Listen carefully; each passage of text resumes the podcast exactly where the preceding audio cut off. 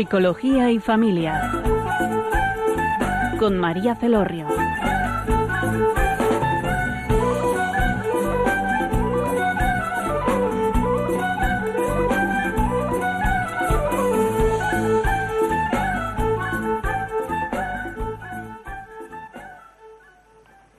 Hola, buenas tardes, queridos oyentes. Les habla María Celorrio desde Funes, Navarra. En la tarde de hoy tenemos un invitado muy especial que ya un poco más adelante os lo voy a presentar. Pero antes de ello vamos a, poder dilucidar de qué vamos a hablar en, la tarde de hoy. Es cierto que casi todos los programas en el verano, pues dedico uno de ellos, dedicamos uno de ellos desde el programa de psicología y familia al voluntariado, porque consideramos que es importante que las personas seamos conocedoras de actividades que, las, que los demás hacen, ¿no? Y, dedican su tiempo libre y sus ganas y su energía a proyectos solidarios, a poder compartir, a poder construir, en definitiva, una sociedad y un mundo mejor. Entonces, eh, es verdad que, que en el verano, pues muchas personas piensan en vacaciones, piensan en playas, en salir. Seguro que habrá un montón de jóvenes planificando, pues a última hora, cómo organizar eh, venir a San Fermines, ¿no? Ahora que estamos ya en los preparativos de las fiestas de San Fermines en Pamplona. Pero hay otras, pues que dedican su tiempo, su tiempo libre, a los demás. Y hoy tenemos, eh, en la tarde de hoy, nos acompaña eh, Juan Cañada. Hola, buenas tardes, Juan. Hola, Juan. Sí, hola, buenas tardes. Ah, hola. Me había asustado que no te escuchaba. Hola, buenas tardes. Hola, buenas tardes, Juan. Sí, ¿me oyes? Nos alegramos que, que estés hoy con nosotros. Bueno, os presento a Juan. Eh, Juan eh, es, un, es una persona de Pamplona, eh, tiene 55 años, es empleado de banca, también profesor eh, asociado en la Facultad de Comunicación de la Universidad de Navarra y colabora en varias asociaciones de, carácter cultural. También es impulsor del voluntariado en, Navarra, en una empresa financiera. Y también deciros un detalle bonito, ¿no? Que fue uno de los primeros voluntarios de acercar la programación de Radio María a Navarra. Así que todo, con toda esa presentación, mm, gracias por estar esta tarde con nosotros, por acompañarnos y por contarnos tus experiencias acerca del voluntariado. Efectivamente, muchas gracias por, por haberme llamado. bueno, lo que sí que nos gustaría eh, preguntarte de primera de primera parte es si nos puedes explicar brevemente en qué consisten los voluntariados en los que participas y qué y de qué forma aporta, eh, formas parte. Muy bien, bueno, pues eh, eh desde hace años he colaborado en varias ONGs, en ocasiones como miembro asesor o miembro de la junta directiva de alguna ONG de Navarra que ha estado que está trabajando en, prácticamente en todo el mundo. Y luego también con trabajos muy concretos muy pero bueno dentro del ámbito también local no eh, me gustaría centrarme en, dos cosas que estoy ahora mismo trabajando una que fue en el mes de mayo que de, de esto yo me voy a referir exclusivamente como voluntario que es la hermandad de Nuestra Señora de Lourdes que bueno, por una serie de circunstancias pues fui este año como, como colaborador, como voluntario, pues para ayudar a los enfermos. Pero como digo, de ahí tampoco quiero hablar mucho porque no creo que no me corresponde a mí hacer, más que hacer referencias personales. Eso sí que lo puedo hacer, por supuesto. Y luego lo otro, en lo que sí que estoy bastante más involucrado y, creo que le voy a dedicar todavía muchísimo más interés, eh, es el trabajo en los barrios más pobres de Nairobi, en Kenia. Allí hay unas concentraciones de población que se les llama, esos barrios se les llama Islam y, y tienen unas graves deficiencias en materia sanitaria, educativa, laboral. Hay unos problemas asociados con la pobreza tremendos, como es el alcoholismo, el SIDA, la prostitución, la violencia.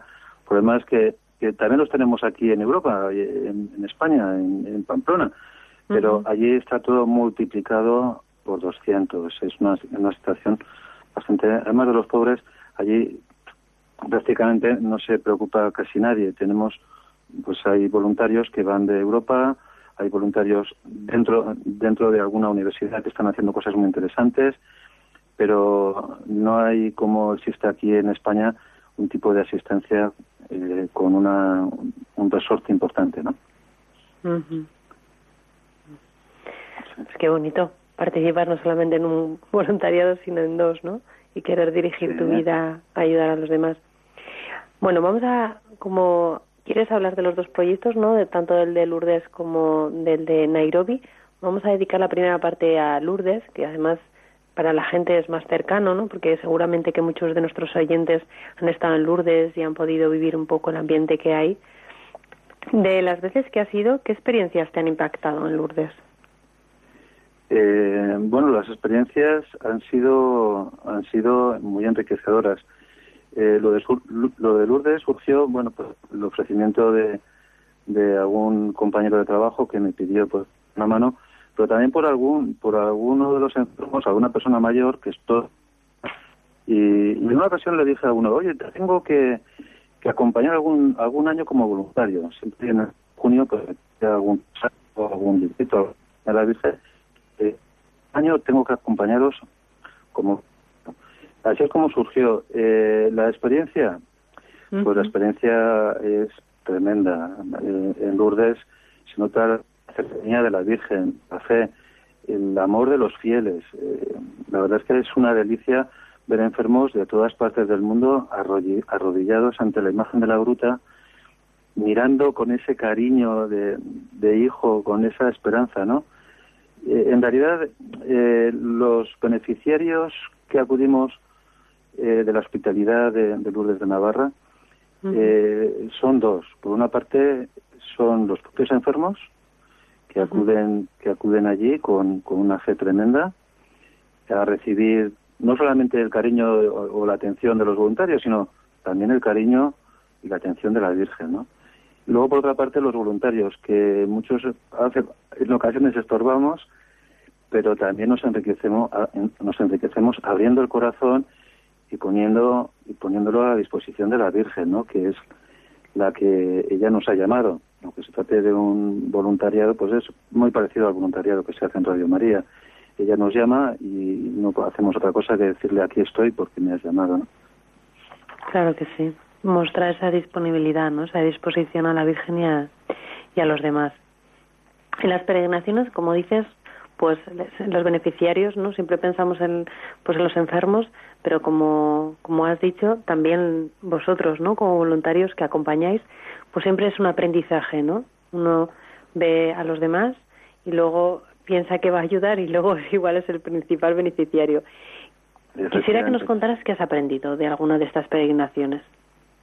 Eh, bueno, se aprende de todos. Por una parte, eh, yo que tengo, iba a decir el defecto de ser muy observador, por una parte se aprende de los enfermos porque eh, con un, un detalle de cariño que les transmites, ellos te lo multiplican y te, te dicen un gracias que te llena el corazón. Eh, y, pero luego también se aprende de lo, del resto de voluntarios. Hay voluntarios que prácticamente no se les ve durante toda la peregrinación porque están atendiendo en el silencio, en el trabajo, eh, se ocultan, desaparecen, pero bueno, sabes que están por ahí, poniendo mucho amor en todo lo que hacen, en los detalles de, cariño, en, hasta fija, es una cosa muy curiosa, a mí me llamó mucho la atención que, el último día de estancia en Lourdes tenemos que preparar las camas para los próximos enfermos. Pues hasta nos dan un curso, pues cómo se hace una cama eh, en Lourdes para que los que vengan después puedan encontrar del mismo modo que la encontramos nosotros cuando llegamos, ¿no? cosas que mm, Qué bien, es verdad que es importante cuidar los detalles, ¿verdad? Y la belleza. Sí, todo por María, ¿eh? No, no, es decir, no, no vale la... Eh, quien quiera hacer ese tipo de voluntariado para lucirse, mejor que no, no lo haga, porque va, va a quedar refraudado. Lo importante es que, que, que sea el Señor el que se luzca, que sea María la que está trabajando. Nosotros somos sus manos, somos, somos su, su boca, su sonrisa, su palabra. Yo ahora, según me estás hablando, ¿no? Porque veo, pues, eh, la grandeza, ¿no? Y la riqueza de estas experiencias. Y veo también, por otro lado, el contraste, ¿no? Porque yo donde trabajo, pues trabajo en protección del menor y veo situaciones, pues, de menores y de familias, pues, muy tristes, ¿no? Y que no, que no, no ven, por ejemplo, la mano salvífica del Señor, no tienen encuentros ni con la Virgen, ni saben este mundo maravilloso que existe, ¿no? y hay muchos jóvenes que están muy perdidos y buscan pues la vida en sitios donde no hay, ¿no? En la fiesta ahora, pues por ejemplo San Fermines o la tomatina de no sé qué, o en las fiestas de la playa de San Juan, el día de las hogueras, o y, buscan como sea el ser felices cuando pues igual en ese sitio no lo encuentran. Una palabra o algo que les que se les que les podrías decir, ¿no? De tu experiencia de que vas a un voluntariado con las ganas pues de hacer felices muchas veces eres tú el primer beneficiario. ¿Qué, qué palabra les podrías dar a estos jóvenes de aliento? Bueno, mientras estabas comentando esto, eh, me recuerdo ahora una frase que a mí me ha impactado siempre mucho. Pon amor donde no hay amor para sacar amor. Es decir, eh, el trabajo del voluntariado es ese. En ocasiones hacer grandes grandes obras no tiene nada, no tiene ningún tipo de repercusión si no está bañado del amor, del cariño, de una sonrisa. En ocasiones eh, se nos insistió mucho, en, en se nos insistió mucho incluso a sonreír, a, animar, a, darle un, un, beso a un voluntario o una voluntaria que te da un pequeño detalle de cariño, pues en esos detalles es donde donde tiene que estar el, el eh, eh, donde hay en ese amor es donde tiene que estar nuestro trabajo. Y reflejado el amor de Dios. Efectivamente así es. Claro. Qué milagros has visto en Lourdes eh, bueno, yo creo que, que no hay milagros pequeños. Eh, podríamos hablar, aunque, aunque realmente los pequeños son los que más pasan inadvertidos. Eh, yo creo que todos los milagros son importantes porque todos provienen de la misericordia de Dios, de su gran corazón. Y, en Lourdes yo he visto bastantes. Pero creo que, esos milagros los vemos también a diario, nuestro día a día. Y, el milagro más importante creo que es descubrir que Dios nos ama con locura.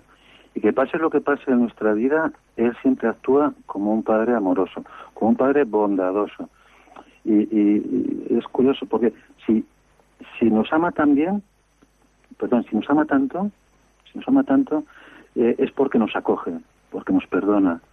y, y para eso para beneficiarnos de ese amor, lo que tenemos que hacer es acudir a Él con humildad y, con sencillez, como los niños, ¿no? Y acudir a los sacramentos y, acudir a la oración y, decir, Señor, aquí estoy, como, como ese niño pequeño que pide, que pide, que pide limosna, ¿no? Sí, acercarnos a Él pequeños, como somos, con nuestras debilidades, ¿no? Nuestras carencias, mostrarnos como somos tendemos, es verdad que el ser humano tendemos mucho a escondernos, a tapar, a no mostrar ¿no? lo que no nos gusta, lo de lo que no, no, estamos orgullosos o a ocultar, a negar también nuestra, nuestra miseria. Y el Señor nos quiere así. Es una paradoja, es verdad. Me gustaría, Juan, que me dijeras algo como más concreto, ¿no? Porque hay personas que escuchan a veces la radio y, y, y tienen fe y, lo, y, creen totalmente lo que nos escuchan, pero hay otras que pues sintonizan con la radio y hay veces que dicen, bueno, voy a ver qué nos cuentan, ¿no? Y pueden ser personas pues que no tienen una fe o que tienen una fe pequeña y, muchas veces les impacta eso, pues que una persona fue a Lourdes, no, no creía y de repente pues se le cambió el corazón o vio algo que quisiera que nos contaras una anécdota así más concreta. Bueno, eh, yo, yo la verdad es que eh, el último día eh, antes de regresar a Pamplona, tuvimos una misa con el señor arzobispo eh, en la que se impartió. Eh, eh, ay, me he quedado con la mente en blanco. Que se impartió los últimos sacramentos, eh, la unción de enfermos, quería decir eso. y recuerdo que, le dice a uno, oye, venga, tienes que acercarte ahí al lado del altar, que no, no, que yo es que no, no quiero. Y le dice, pero si Dios te quiere. Bueno, es que me da un poco de... y no, soy tan mayor y tal y cual. Y le dice, acércate, acércate. Y luego me decía, gracias, gracias, gracias. Eh, eh, y yo creo que ahí estaba el Espíritu Santo, ¿no? en ese gracias eh, yo creo que estaba el reflejo del actuar, del trabajo del Espíritu Santo en él. Sí, ese, ese reconfortar ¿no? que producen los santos óleos y, la acción del, del Espíritu Santo es el que nos obliga, que nos obliga o nos debería obligar a acercarnos más al Señor y a dar gracias, ¿no? Pues sí, es verdad, acercarnos más al Señor. Pues mira, yo en colación con lo que estás contando, voy a contar también una pequeña experiencia acerca de la enfermedad, porque yo tenía, eh, pues, hay veces que el ser humano pues tenemos ídolos, ¿no? Nos formamos ídolos y, yo tenía un ídolo con la salud. Para mí, pues era muy importante tener salud y, y estar bien. Y yo, pues de mis cuatro hijos, uno nació enfermo. Y nació enfermo y entré con mucho miedo, mucha angustia, ¿no? ¿Qué iba a pasar? Es verdad que no le cuestionó a Dios que, que eso ocurriera a mi hijo, pero por otro lado, pues eh, me dio mucha angustia, ¿no? Que pasara que tendrá, nació con espina bífida, ¿no? Y bueno, en su proceso, en su evolución, pues la han operado varias veces, muy chiquitito, ¿no? Desde los nueve meses la primera operación, el año pasado cinco operaciones y no sabía muy bien, tenía una infección y, y después, ¿no? Ahora, pues el crío está bien, sí que tiene algunas secuelas a la hora de su movilidad pero este proceso ¿no? de la enfermedad y, de, y, del, y del sufrimiento, y he visto también la, la mano del, del, Señor y también del Espíritu Santo, ¿no? Como a través de la enfermedad a mí se me derrumbó ese ídolo y vi que tampoco era tan importante la salud. O sea, que no, pues si no, si no tienes salud y, y, o sea, no es tan importante porque hay veces que la enfermedad, es, el Señor se vale a veces de la enfermedad para acercarte a Él o para hacerte ver, ver que lo que o para reconstruir un matrimonio, por ejemplo, a nosotros nos ayuda también a nivel matrimonial que mi hijo estuviera enfermo, es decir, hay veces que Señor hace unos giros, ¿no? Que, que, te cambian la vida, ¿no? A mí, por ejemplo, pues me, por, la enfermedad de mi hijo resultó, llegó a ser eh, milagrosa, ¿no? En nuestra familia cuando cuando la noticia fue mm, pues un poco eh, traumática o entonces bueno lo digo en colación a estas historias que nos estás contando no de enfermos que pueden tener miedo de pedir ayuda al señor no y que en ese momento pues tú viste que que, que la ayuda era que se acercara, que se acercara al altar que pidiera la extrema unción porque yo la extrema unción también se la di a Miguel dos veces, ¿no? En, dos operaciones que tuvo y yo vi que nos reconforta a todos, ¿no? el poder eh, sanador, eh, el poder curativo también de, los sacramentos y de la unción de enfermos. Hay una, mientras, estabas hablando, me he acordado de, de una cosa que le digo yo a algunos amigos que están enfermos ya con enfermedades de tipo psicológico, una depresión o, o de cualquier otro tipo. Y yo siempre les, les digo que la enfermedad puede ser un don de Dios. Y no solamente puede ser, sino que es un don de Dios. Claro, ellos me, concretamente estoy pensando en uno que me dice, jo, pues menudo don me acaba de dar.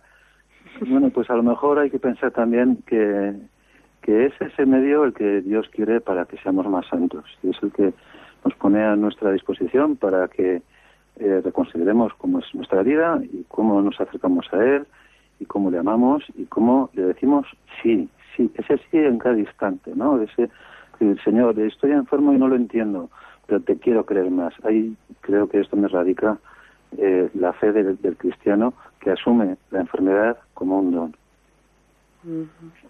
Pues sí me voy a quedar con esas palabras, Juan, y espero que nuestros oyentes también.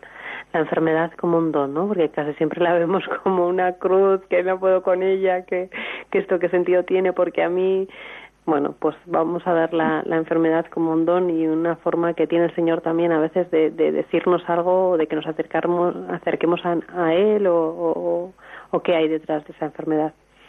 Vamos a pasar ahora a escuchar una canción, que es una canción mariana, que está, el idioma es swahili, son canciones que ha facilitado Juan, y bueno, es verdad que no vamos a entender el mensaje, pero siempre la música pues eh, nos ayuda a reflexionar lo que acabamos de hablar, a poder poner un poco en peso pues nuestra vida, si igual, oye, tenemos mucho tiempo libre y, podemos pensar qué, qué, puedo hacer con este tiempo, ¿no? Ser productivo, cómo puedo construir una sociedad mejor a los de alrededor, en qué puedo ayudar. En unos minutos continuamos.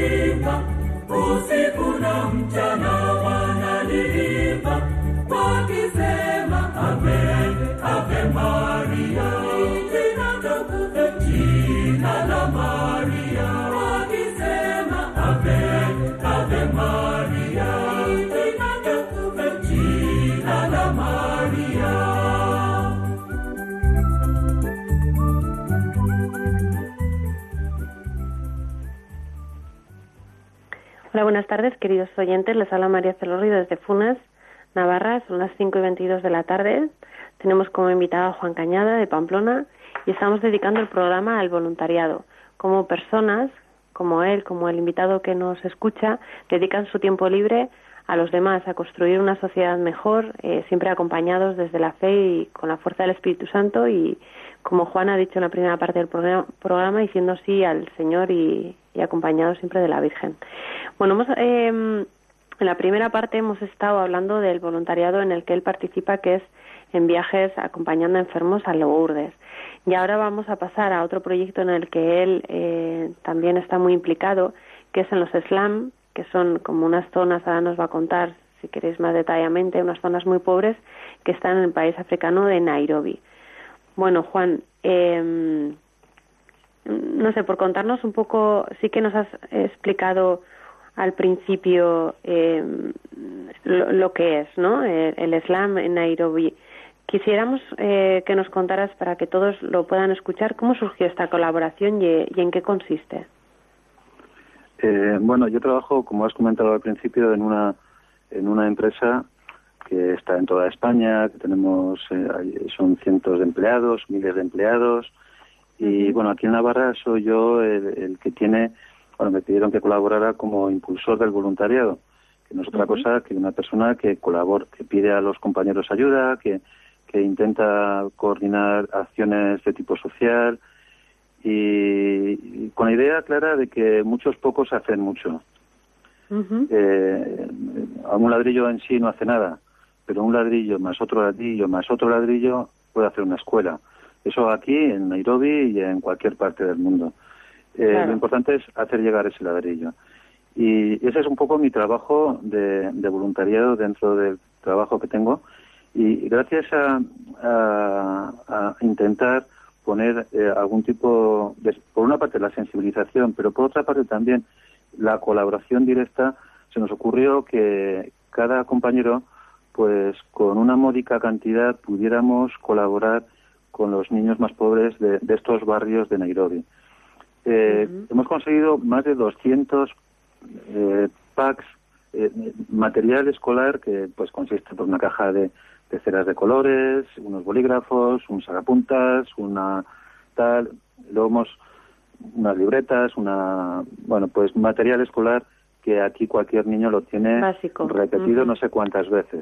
Bueno, me gustaría comentar una anécdota respecto a esto porque es curioso, cuando los voluntarios a los que les hicimos llegar este material eh, lo repartían a los niños, los profesores nativos de, de Nairobi que echan una mano pues en la educación, uh -huh. tienen un sueldito de, del Estado, que no les da más que para comer y prácticamente nada más, eh, se quedaron así un poco con envidia de los niños porque los propios profesores nativos no tenían ni una libreta, ni tenían bolígrafos, y, y piden, por favor, ¿nos puedes? Yo sí, sí, toma, aquí tenéis también por un poco eh, ese, ese trabajo. ¿Podría dar la impresión? Ellos? Eh, ¿Cómo enseñan?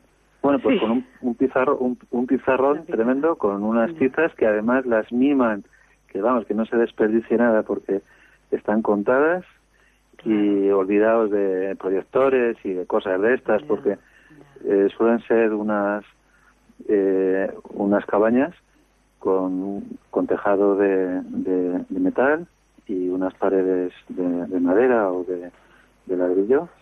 Y, por supuesto sin electricidad y por supuesto sin ordenadores ni nada, nada de esto. Pero es curioso porque porque una libreta, es lo que comentaba antes, los bolis, las ceras de colores, las tijeras y tal, pues eso produce, ha producido en estos muchachos más alegría que a un, yo que sé, que a uno de aquí de España que le acaban de regalar la super bici tremenda. Bueno, allí, si un niño agradece un vaso de agua, imaginaos lo que es una libreta, lo que son los bolígrafos, lo que son. Eh, en eso hemos contribuido, pues hemos, hemos trabajado para que 200 niños en un slam de, Nairobi pues puedan tener donde dibujar, donde escribir, donde aprender a, hacer cosas, ¿no? Incluso, eh, fijaos qué bonito, porque yo creo que esto es como tiras, tiras las redes, piensas que no vas a pescar nada, no pescas nada y de repente aparece el Señor y, se llenan las redes, ¿no? Pues aquí pasó algo parecido, porque un proveedor de material escolar le hablamos de este proyecto y dice, bueno, pues además os vamos a regalar los pegamentos, un pegamento para cada niño, estas barritas de pegamento, unas tijeras y un sacapuntas y otro lapicero y otro no sé qué. Ah, y, me comentaba un voluntario que esas tijeritas, que son de estas pequeñitas que se usan para recortar, que no tiene, no cuesta nada, son, no llega a un euro en cualquier tienda, pues a lo mejor son las primeras tijeras que entran en su casa. Eh, esto a mí me hizo mucho pensar, es decir, que en ocasiones tenemos unas, unas comodidades aquí en España o en, o en Occidente en general que, eh, que no valoramos y que, y que en estos países lo agradecen con locura. Claro.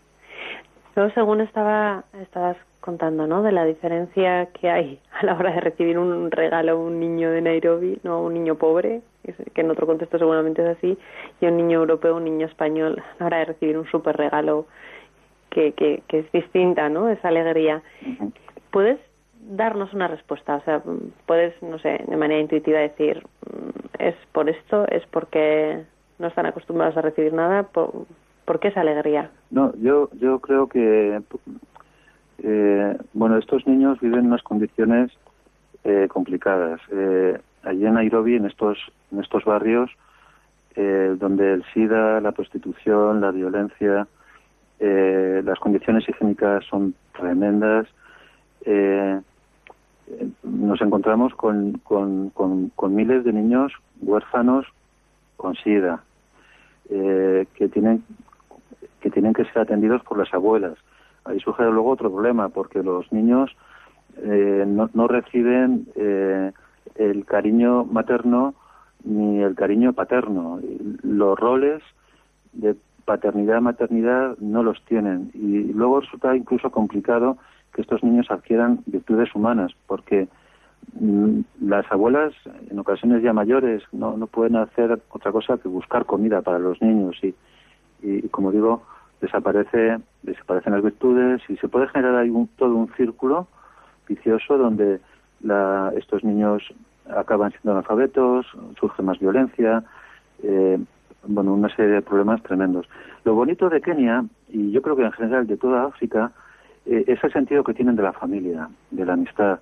Es decir, cuando, cuando un niño se queda huérfano, efectivamente, van, es atendido por, por el resto de la familia o, por, o, por un hermano, o por un hermano mayor, o si uno es, es, es un, un sistema totalmente diferente al nuestro, donde lo que prevalece es el egoísmo, lo que prevalece es el tener más. Ellos ellos valoran más otras cosas. Ellos el otro día un, un, un amigo de, de, Nairobi que está aquí en Pamplona estudiando eh, me comentaba, bueno, sí, tienen hasta problemas de las mafias que cobran un montón por la, el agua, que cobran un montón por la electricidad y tal.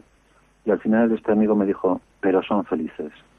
Y aquí en España en ocasiones me da la impresión de que pocos niños hay felices cuando los ves en el autobús sentados ahí con el, las cosas estas del teléfono móvil, la, tablet o los videojuegos o no sé qué, ensimismados en sí y sin embargo en Kenia los tienes con una sonrisa de oreja a oreja eh, intentando hacer felices a todos los demás. Eso, y, a lo mejor, no sé, me han mandado fotografías y me llama la atención el jersey que llevan o la camisa que llevan, la tienen ligeramente deshilachada.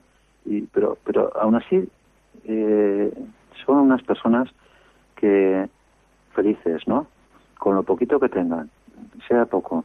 Eh, unas condiciones, además, para que veamos un poco cuál es la situación de estos niños. Eh, las familias viven habitualmente en estos slan en 6 metros cuadrados, 7 metros cuadrados, 10 metros cuadrados, los más afortunados. Ahí tiene que vivir el padre, tiene que vivir la madre, la abuela o el abuelo, o los dos, más luego tres o cuatro niños. Pues imaginaos dónde se meten. Eh, normalmente los niños duermen todos en el suelo, sobre una esterilla, los más afortunados. O hay una, una cama exclusivamente donde viven, donde duermen los abuelos. Es decir, eh, los baños no pensemos que es un baño por, por cada uno de, por cada una de las casas, son baños comunales donde las condiciones higiénicas no son las más favorables, lo cual favorece que se generen unas unos problemas sanitarios, enfermedades tremendos. El, índice de mortalidad es tremendo. No existen lugares donde las madres puedan dar a luz en un, en un ambiente eh, adecuado. Eh, dan a luz en la propia casa, como mucho ayudados por una vecina. Y no y si ese ese parto es un poco complicado, pues lo más lo pues es posible que esa madre y el niño que van a hacer pues mueran precisamente por la falta de hospitales y la atención que, que, tienen en, estos lugares. Madre mía. Bueno, una estampa totalmente, para, según la vas describiendo, ajena a nuestra realidad y, a la realidad de los niños de aquí. Es verdad. Pero esa sonrisa sí que es cierto que, que parece que, está en ocasiones, aquí. En ocasiones, eh, bueno, pues mi idea también es buscar dinero pues para mejorar las condiciones de, de, las, de las escuelas, de las casas. el, el, aquí incluso en la Universidad de Navarra, en la Escuela Superior de Arquitectura, es, les, hace unos años idearon, eh, diseñaron un, un, tipo de casa muy barata que se que prácticamente con unos tablones y con no sé qué, pues cumplía todas las condiciones para que estén en un ambiente grato. Eh, yo eh, generalmente a mucha gente que conozco con dinero le digo, no, no, no me des dinero, vente conmigo el próximo mes de junio, mm. en junio del 2019 nos vamos a Kenia y, nos damos un paseo por estos barrios. Y después haz lo que quieras, si quieres, eh, decir, y no me digas toma mil euros, no, no, no, no, vamos a construir aquí una escuela, vamos a construir un hospital, vamos a construir casas saludables, vamos a, construir eh, sanitarios, vamos a, formar a profesores, vamos a, generar o a fomentar eh, que existan de, allí mismo, de Kenia, personas dispuestas a enseñar a otros pues desde cómo se lavan las manos. Claro, ayudar, ¿no? A que, haya un desarrollo y unos hay, hay, hay, niños que no saben, no saben lo que es, bueno, niños no, y adultos que no saben lo que es una ducha. Esto que lo vemos aquí algo tan habitual, no saben lo que es una ducha. Por supuesto, lo del agua caliente, bueno, también es otra climatología, ¿no?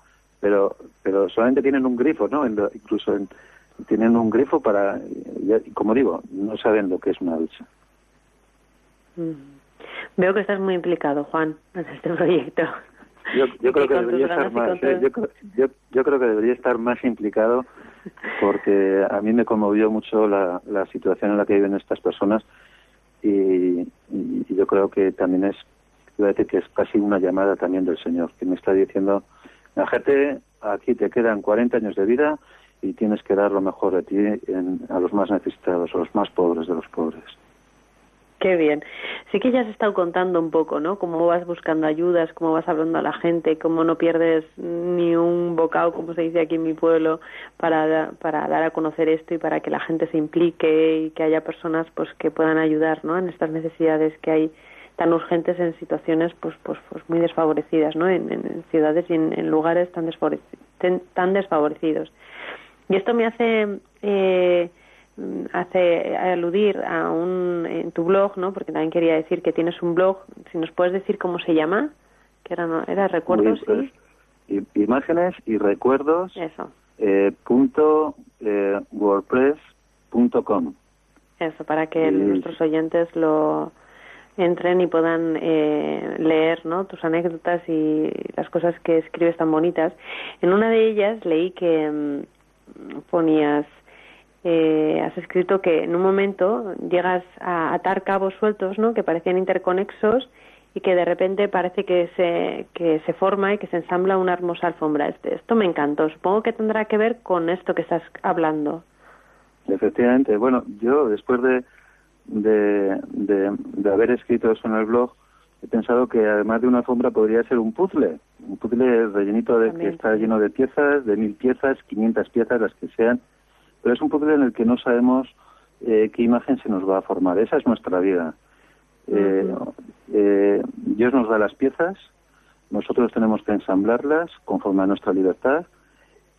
No sabemos qué representa ni cómo va a acabar nuestra vida, pero yo creo que siendo fieles al Señor, eh, al final todas esas piezas quedan como unidas y nos va a parecer un cuadro hermoso. ¿no? eso que no sé cómo ha salido esta imagen, pues es la que Dios ha querido, eh, ejerciendo tú también tu compromiso, tu libertad y todo el amor que tienes. Eh, es el que Dios, lo que Dios ha querido. Y voy, a poner un ejemplo, porque ya que me comentas esto, en el año, creo que fue en el año 92, hice un curso en la universidad titulado Introducción al Desarrollo Local. Que luego, he pensado, digo, ¿cómo se me ocurrió hacer este curso que no tenía nada que ver con mi trabajo, no tenía nada que ver con mis aficiones? Y ahora, 26 años después, 26 años, eh, me doy cuenta de que esto, esta pieza que parecía que estaba, estaba suelta en este en este puzzle se ha encajado. Y efectivamente, es como si el Señor me hubiera estado preparado. Tú haces esto ahora, que luego ya verás cómo le das trabajo, ¿no? O otras actividades, cuando, por ejemplo, pues formé parte de, de, de la junta directiva de una ONG aquí en Pamplona, pues me sirvió para involucrarme más, para saber qué pasa en Congo, Kinshasa, qué pasa en El Salvador, qué pasa en, Asia, qué pasa con los diferentes eh, eh, agentes sociales que están colaborando, trabajando en esos países. Te introduces y de repente parece que, que el Señor te dice, esto lo hice por esto, porque quiero que ahora hagas esto y él es el que va como mandando y nosotros pues tenemos que decirle aquí estoy señor no porque tú me has llamado hay que estar muy atento eh yo Juan te veo muy atento a cómo el señor va ¿no? dándote las señales porque hay otros que vivimos un poco más dormidos. No sé si estoy muy atento pero lo que el señor en ocasiones en ocasiones pienso incluso que Dios eh, estamos haciendo oración con él y no recibimos respuestas pero notamos que Dios nos sonríe y para mí esa en ocasiones es la respuesta. Yo digo, Señor, te estoy contando esto y no me dices nada. Y, es verdad, igual no nos está diciendo nada, pero nos está sonriendo. Y de alguna manera esa sonrisa está diciendo, te quiero y quiero que sigas ahí, trabajando por, por, por, la, por el trabajo de Dios, ¿no? Trabajando en, este mundo que es de Él. Y además que sabemos que esta batalla la tiene Él ganada, porque así, así está previsto, ¿no? Qué malo sería si Dios no ganara, no ganara la, la batalla de la historia, ¿no? Que, mm. eso sí que sería un fracaso y eso es imposible, porque Dios lo puede todo. También quiero que, que nos expliques a los oyentes y a mí otro, otras frases que he leído que me gustó mucho, en el que ponías que te gustaría terminar tu vida como un limón exprimido, dando hasta la última gota, pero sin a eso, pero no con amargura ni acidez. Entonces yo pensé, ¿por qué no una naranja o otra fruta? ¿Por qué el limón? bueno, sí, es, la verdad es que me, me surgió así, pero yo creo que tiene una... Eh, se lo escuché, bueno, se lo escuché, se lo leía a un santo, eh, ah, vale. pero yo, creo, yo creo que también tiene, truco, sí, pero pero pero eh, lo he pensado, ¿eh? ¿Por qué no efectivamente? ¿Por qué o por qué no somos, yo qué sé, una cualquier otra cosa, ¿no? Una manzana o una, pero yo creo que es sencillo. Las naranjas, las naranjas, por ejemplo, se pelan, se desbajan y se comen. Igual ocurre con la manzana, se pela, se trocea y se come. Sin embargo, al limón le ocurre una cosa diferente. El limón no se pela habitualmente. Eh, el limón hay que pasarlo por un exprimidor. Y, ese limón está recibiendo una fuerza eh, desde arriba, dándole vueltas, sacándole todo el jugo, todo el jugo el limón se hace el, verdad, limón se consume como, como, de su jugo y luego es curioso porque eh, Dios con esa fuerza con que no entendemos con esa presión con esa crisis que nos puede producir en ocasiones eh, lo que está haciendo es hacer un jugo y luego él ya se encargará de poner el azúcar el hielo que considere, y el hielo que considere oportuno. ¿Sabes para qué? Para hacer una rica limonada. Eh, yo creo que ese es el ejemplo del, limón exprimido que ha dejado todo. Y además hay una cosa, que, qué lástima sería que, que nuestra vida eh, no fuera como la de un limón exprimido, en la que damos todo. Además, eh, también lo sabemos, lo que no se da al final se pierde. Es que llegará un momento en que, bueno, ¿y ahora, ¿y ahora qué? ¿Has dado todo lo que has podido? Eh, luego también eh, está eso que hablas de limón, eh, también he pensado muchas veces, si, bueno, una pequeña anécdota, ¿no? Que, que a mí me ha ayudado mucho en el trato con personas, pues mis amigos, pues les digo, oye, que venga, que tienes que acudir a la confesión, que ¿cuánto tiempo hace que no te confiesas? Alguno me dice, bueno, es que yo no, he matado, no he robado, no he mentido. Eh, bueno, sí, la mayor parte de las personas no andamos matando ni, ni robando. Pero eh, yo creo que hay que tener la conciencia cara a Dios, ¿no? Y, y, saber que aunque no hayamos matado ni robado, sí que nos ha faltado momentos de caridad con quienes nos rodean, con nuestros amigos, con nuestros familiares.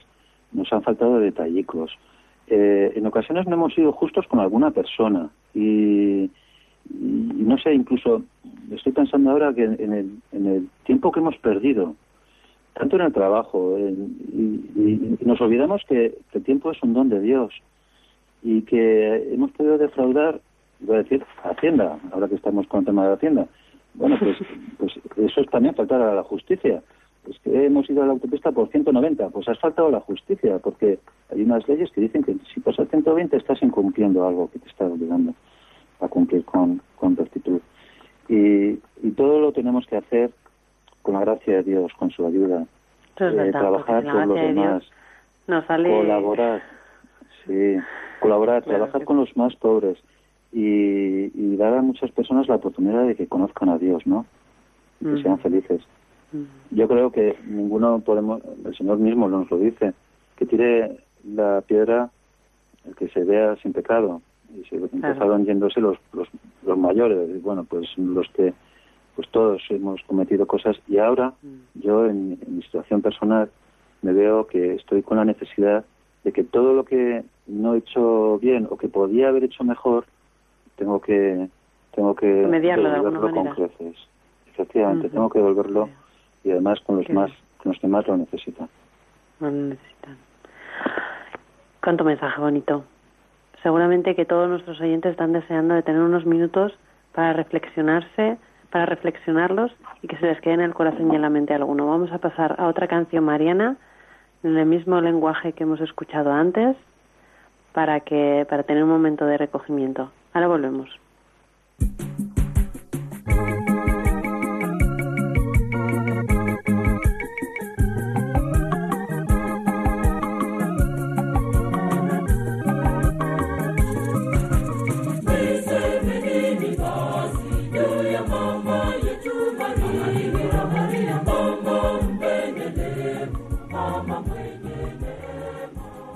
El teléfono para que puedan llamar y eh, preguntar a Juan o hacer alguna alusión a las cosas que estamos hablando tan preciosas sobre el voluntariado es el 91 005 94 19.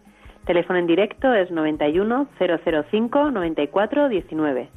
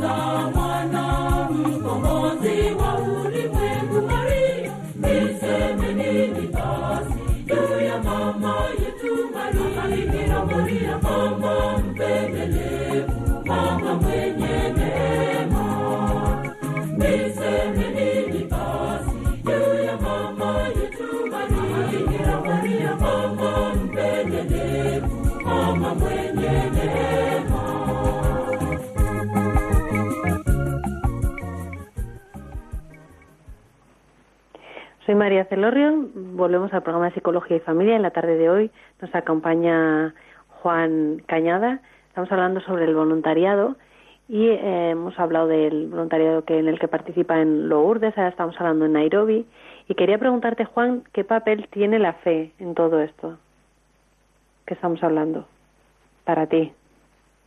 Bueno, recuerdo, creo que San Mateo, que, que palabras tan bonitas, ¿verdad? Cuando dice que quien tenga la fe como la de como la de un grano de mostaza o del tamaño de un grano de mostaza es capaz de mover montañas. Eh, esto es palabra de Dios y tenemos que considerarlo como lo que es, así así es. Pero esa fe no serviría de nada si no fuera acompañada de un pico, una pala y una carretilla. Eh, ¿Qué quiero decir con esto? Que, que podemos tener mucha fe, pero una fe sin obras no vale para nada. Es decir, yo puedo desear hacer muchas cosas, eh, pero y, tener mucha fe en el que el Señor eso lo va a conseguir. Pero si yo no pongo mi esfuerzo, mi trabajo, pues luego no. Además, el Señor se vale de mi fe para que otros tengan fe. Es decir, a mí si me ven con un pico, una pala y una carretilla dispuesta a mover una montaña, estoy convencido de que luego vendrán otros diciendo, eh, ¿dónde hay otro pico, otra pala y otra carretilla? Y te ayudo. Y con esa fe y la fe de muchos, yo creo que todos somos capaces, de, efectivamente, de mover montañas, porque en realidad lo que estamos haciendo es cumplir la voluntad de Dios, tener confianza en su palabra y poner nuestro corazón como si fuera una alfombra, para que otros pisen blando. Yo creo que en definitiva es la vocación del cristiano, ser sembradores de paz y de alegría. Eh, no, no, puede haber un cristiano triste, eso no puede ser. Y un cristiano, cristiano eh, con fe es un cristiano que tiene que ser alegre.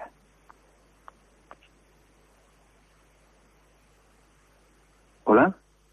Sí. Si quisiera que nos, que nos cuentes algún recuerdo bonito que te venga como voluntario, tanto en una misión Bueno. como en otra, y también algún deseo que Sí. puedas que puedan ayudar a nuestros oyentes que tú tengas.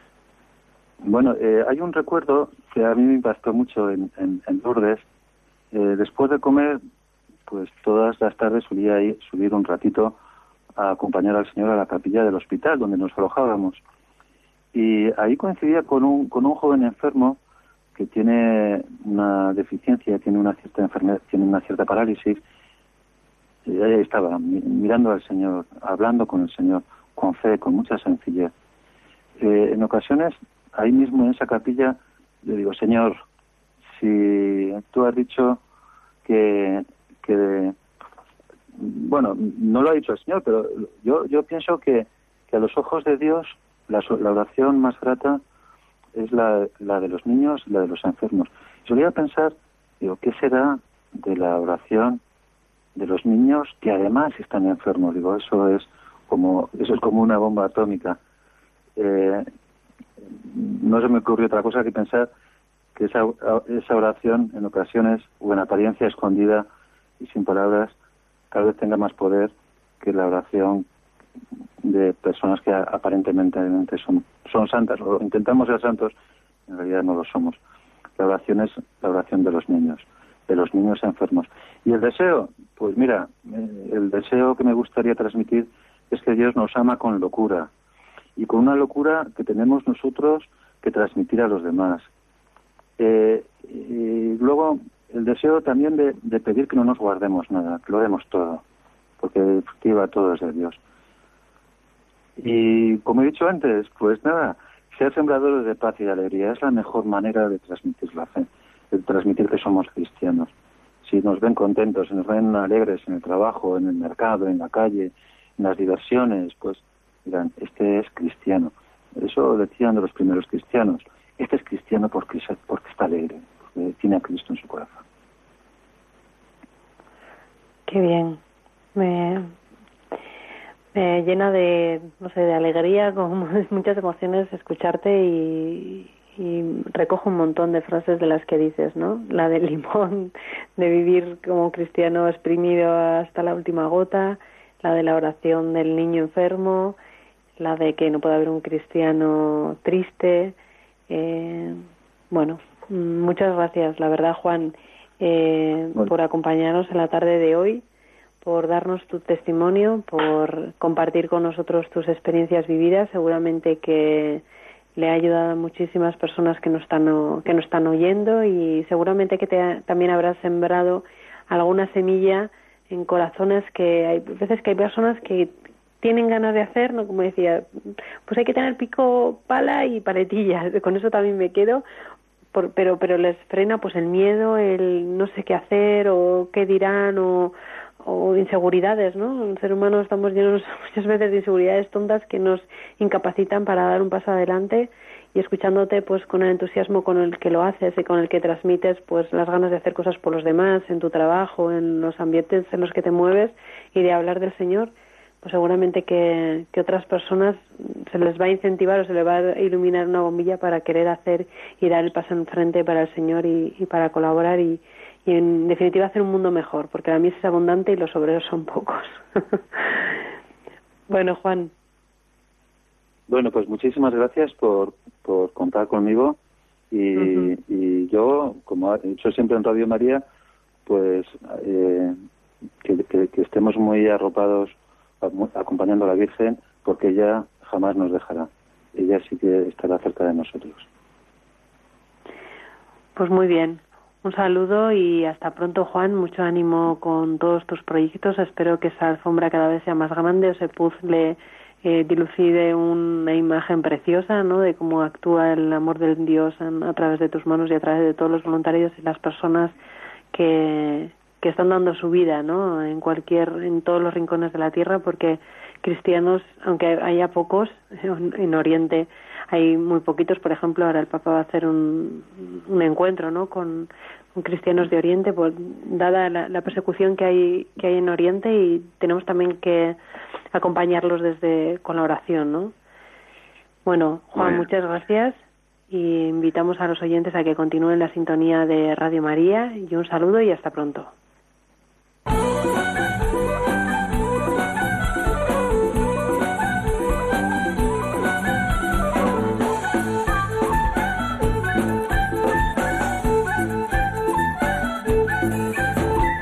Psicología y Familia con María Celorrio.